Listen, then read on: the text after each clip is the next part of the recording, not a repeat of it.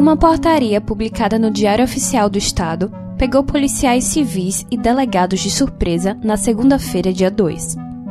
Assinada pelo delegado-geral Paulo Cerqueira, a publicação normatiza a conduta e limita a autonomia dos agentes ao repassar informações oficiais. O que não caiu bem entre os deputados estaduais e o Sindicato dos Delegados de Polícia de Alagoas, o Sindepol, e a Associação dos Delegados de Polícia de Alagoas, a ADEPOL. O delegado Fábio Costa, o então coordenador da Divisão Especial de Investigação e Capturas, a DEIC, se posicionou publicamente contra a portaria. Agora, na sexta-feira, dia 6, quatro dias depois, o Diário Oficial trouxe a exoneração dele da coordenação.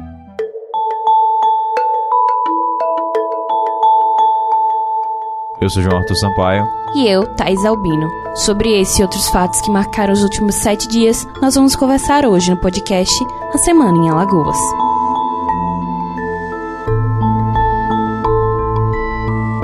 As novas normas consistem em fazer com que qualquer informação não seja divulgada antes de passar pela Delegacia Geral e Assessoria de Imprensa do órgão.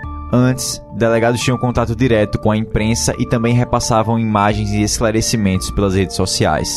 A portaria também trata das vestimentas no momento da entrevista, a utilização de insígnias e marcas institucionais e outros pontos. Durante uma sessão na Assembleia Legislativa do Estado, no dia seguinte à publicação, os deputados Cabo Bebeto do PSL e Davi Maia do DEM classificaram a medida como censura e propuseram a convocação do delegado-geral Paulo Cerqueira para dar explicações. Em uma nota de repúdio, o Sindepol e a ADEPOL classificaram a portaria como um atentado à liberdade de expressão e afirmaram que as normas são inconstitucionais. Quatro dias antes de ser exonerado da chefia da DEIC, ao lado do delegado Tiago Prado, da seção Antissequestro e Crimes Cibernéticos, Fábio Costa utilizou o story do Instagram para falar sobre o que chamou de Lei da Mordaça. Abre aspas. Isso dificulta ainda mais nosso trabalho. É lógico que a gente precisa passar essas informações em tempo real. É um prejuízo no acesso à informação pelo cidadão e também no trabalho da imprensa. Fecha aspas. Na noite dessa sexta-feira, o deputado Cabo Bebeto publicou um vídeo dizendo que Alagoas estava voltando para o tempo da escravidão e da chibata.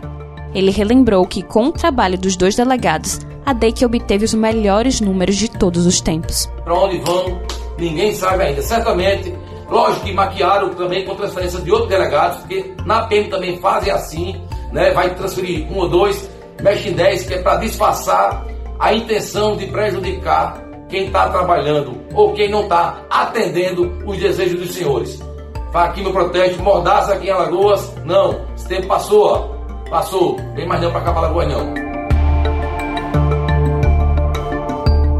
Protestos, negociações e engarrafamentos quilométricos nos principais pontos da capital. Foi assim que se deu a realocação dos pescadores do mercado de peixe do Jaraguá para o centro pesqueiro, localizado ao lado do antigo local. A nova estrutura conta com depósitos, estaleiros, área de espaço para venda e armazenamento, fábrica de gelo, oficinas e estacionamento. Além disso, tem a capacidade para abrigar 182 trabalhadores, entre marisqueiras, vendedores de pescados e pescadores. Entre pneus queimados e ruas fechadas, um grupo de comerciantes se reuniu com a gestão do centro para discutir algumas reivindicações. Porém, conforme o calendário já estabelecido, a comercialização só ocorrerá 15 dias após a mudança. A preocupação dos pescadores era saber aonde e como seriam levados os itens em estoque. Pela regra, eles só podem levar um freezer para o armazenamento dos produtos, mas a maioria possui até oito aparelhos. Outra reclamação era sobre o prazo para começarem a trabalhar no novo local. Além disso, os pescadores disseram que a fábrica de gelo não funciona. O assessor técnico da Secretaria Municipal de Segurança Comunitária e Convívio Social, Louverny Monteiro, afirmou que as câmaras frias do centro são suficientes e que, pensando no pescado em estoque, foram alugadas caixas d'água para colocar gelo e guardar os produtos. Carlos Jorge, um dos líderes do movimento, disse que a prefeitura entregou o centro pesqueiro sem todos os espaços com água encanada também reclamou da implementação de um rodízio entre os vendedores e do compartilhamento dos locais de venda, que antes era limitado a um vendedor. Na manhã de quarta-feira, dia 4, o segundo protesto foi encerrado após negociações com o Centro de Gerenciamento de Crises. À tarde, a antiga estrutura foi demolida. Ele disse que não tem medo de p de polícia, não. Viu? Aquela polícia! Aí, ó. Aquela polícia não tá com o meio da rua pros outros!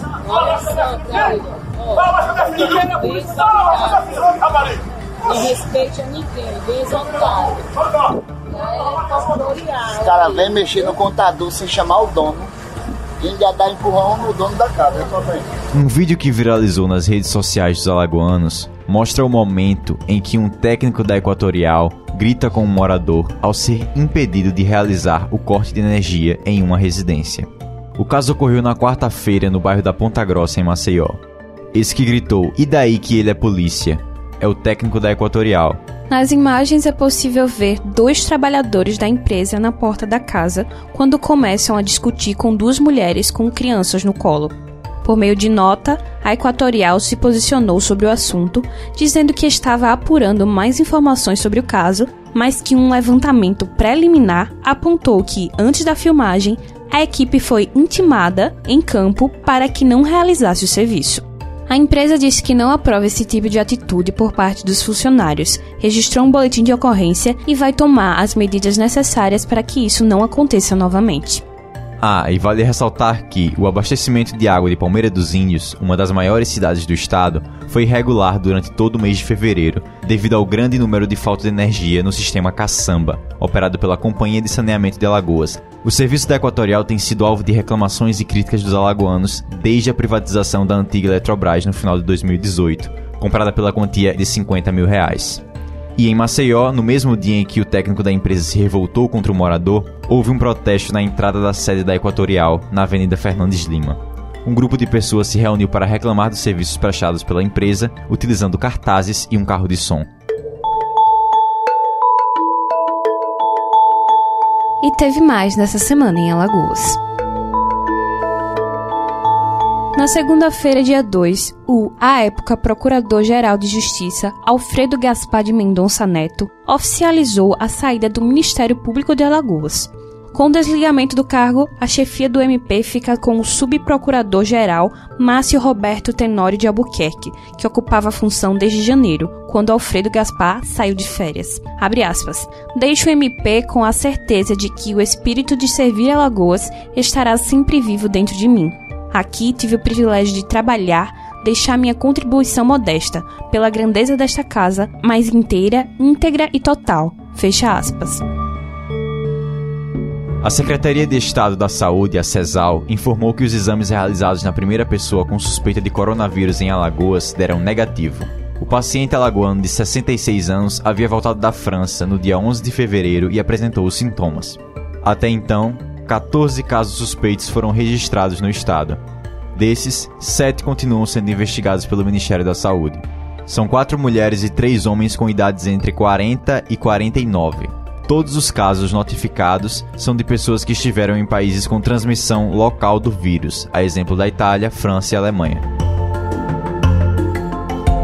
Parte do teto do Museu de Arte Pierre Chalita desabou, danificando várias obras de arte e deixando várias rachaduras na estrutura do prédio na manhã do sábado 29. Ninguém ficou ferido e parte da área no entorno foi isolada. Em entrevista à TV Gazeta, o coordenador da Defesa Civil do Estado, o tenente-coronel Moisés Melo, afirmou que o desabamento deve ter ocorrido devido à falta de manutenção em um trecho do telhado. O Museu de Arte Sacra, localizado na Praça Floriano Peixoto, no centro de Maceió, é uma instituição privada, mantida pela Fundação Pierre Chalita.